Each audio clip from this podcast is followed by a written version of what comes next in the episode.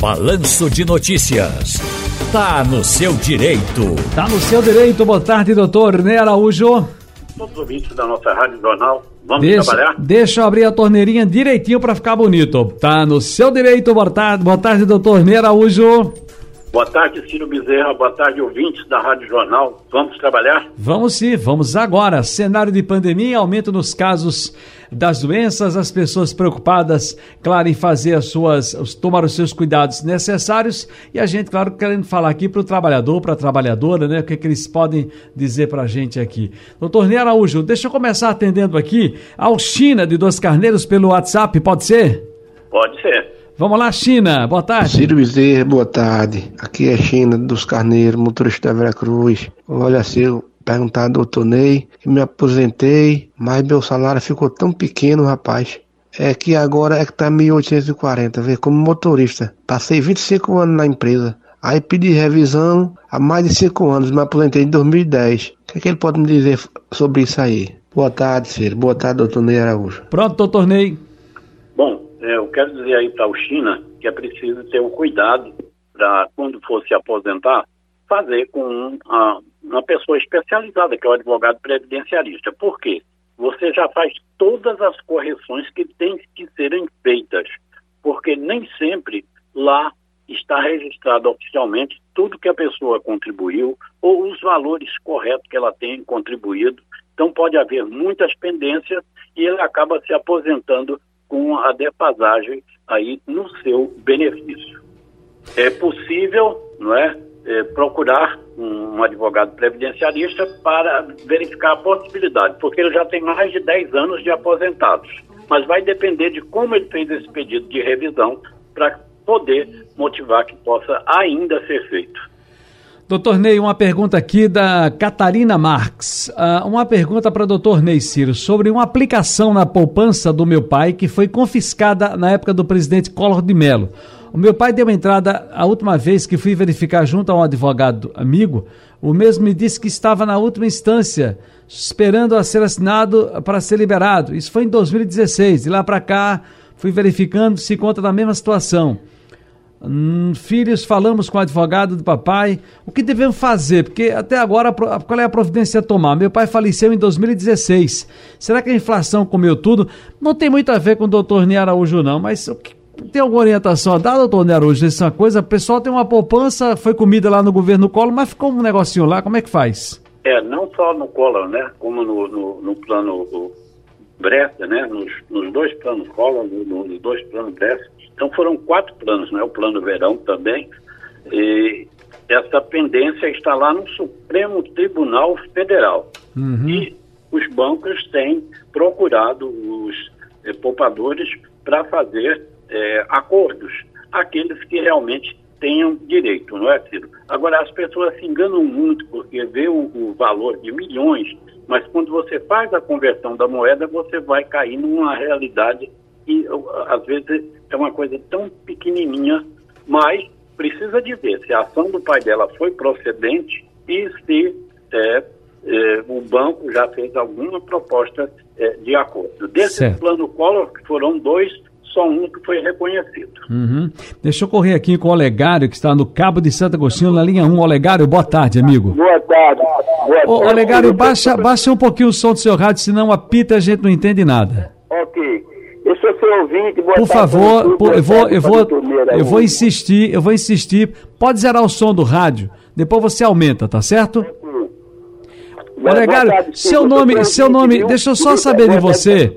Deixa eu saber de você se o seu nome é Olegário Maciel. É Olegário Maciel ou não? É, Do governo federal sobre o 14 e o 13 salário, por favor.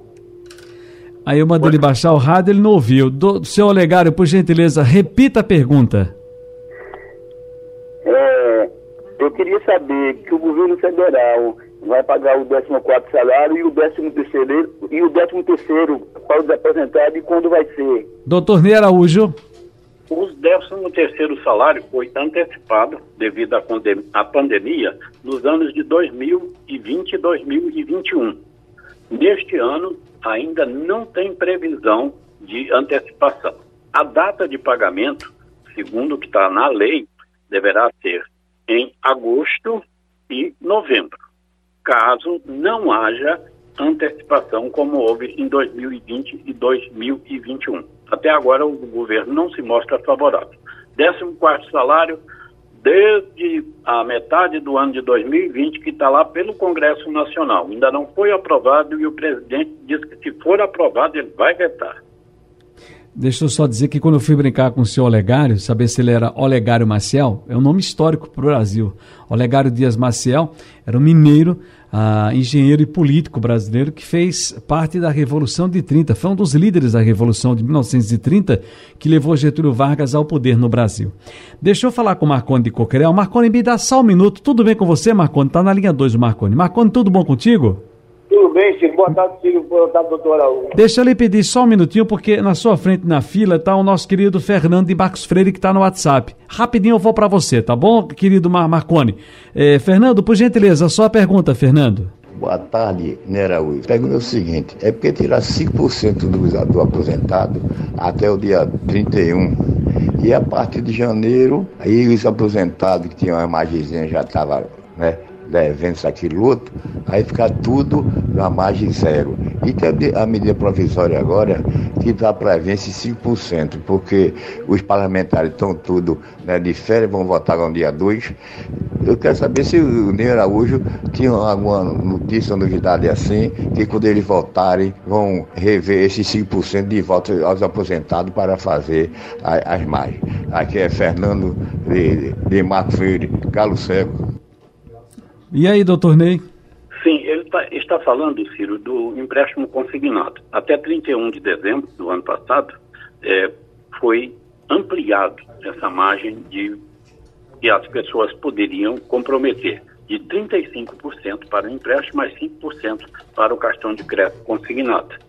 E agora, já no ano de 2022, voltou ao que era anteriormente, ou seja, só pode ser comprometido 30% do valor do ganho do aposentado e mais 5% do cartão de crédito consignado, ou seja, você fazendo a soma total foi diminuído de 40% entre empréstimo e cartão para 35% entre empréstimo e cartão. Não há nenhuma previsão de que vá mudar essa situação. Doutor Ney, deixa eu ouvir então o Marconi, que ficou aqui pendurado na linha, a gente pediu para ele esperar, de Coqueirão. Marconi, boa tarde, sua pergunta, amigo. Boa tarde, é Marcão, né? Marcão não Ah, Marcão, é? É Marcão, é. Rose. Marcão, fala aí, Marcão. Doutor Ney Araújo, boa tarde. Doutor Ney, eu queria perguntar a sua orientação, tem orientação do senhor, que eu me aposentei por invalidez e por motorista da empresa metropolitana. Tive uma doença adquirida no trabalho há mais ou menos 10 anos e até hoje não foi dado baixa na minha carteira. O, qual a orientação que o senhor me dá?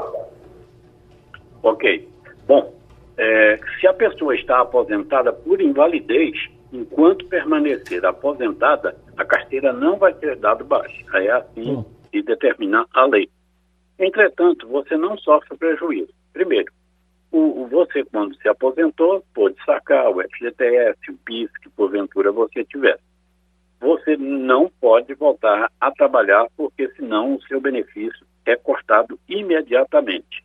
Se você recuperar tiver condições de retornar ao trabalho, então a empresa tem que lhe aceitar de volta, porque inclusive você está com um contrato em aberto, é? você está com um contrato suspenso.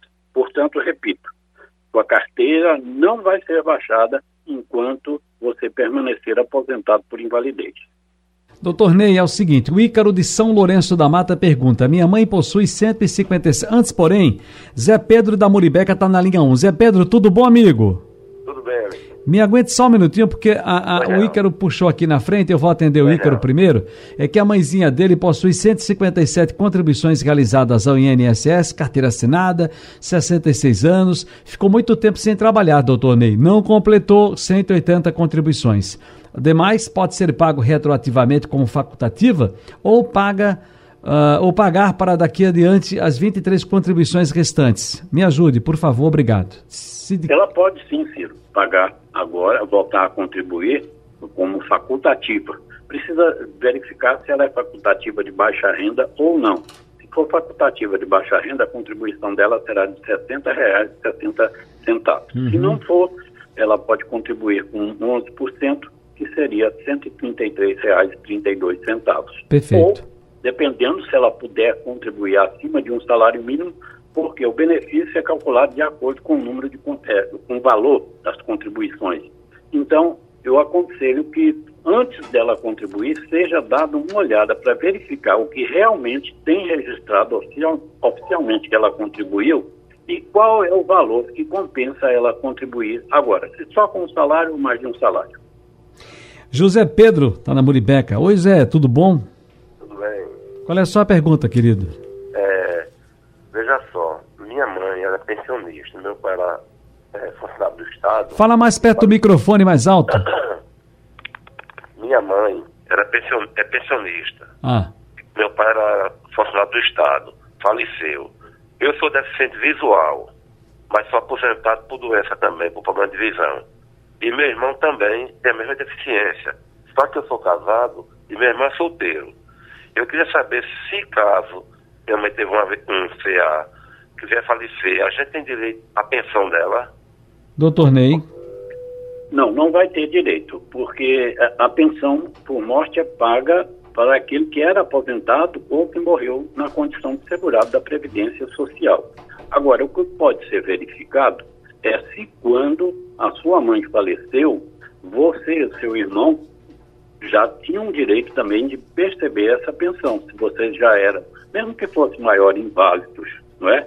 Mas é possível é, receber a pensão. Então, eu aconselho que seja é, analisado esse processo da concessão da pensão por morte da sua mãe e a, a condição sua e de seu irmão neste momento para saber, né, lá no momento da morte do seu pai, para saber se é possível incluí-los também nessa pensão por morte.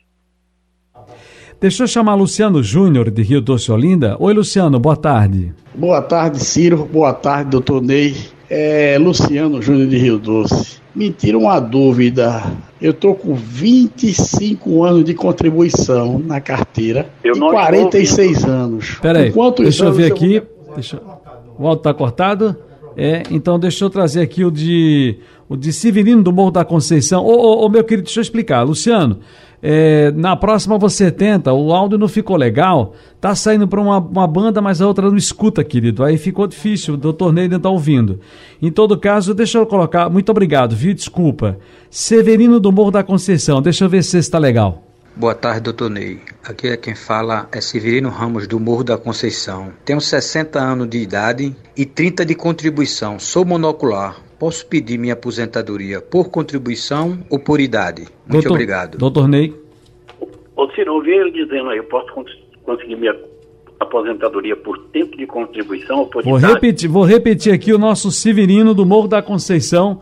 Ele disse que é monocular, tá certo?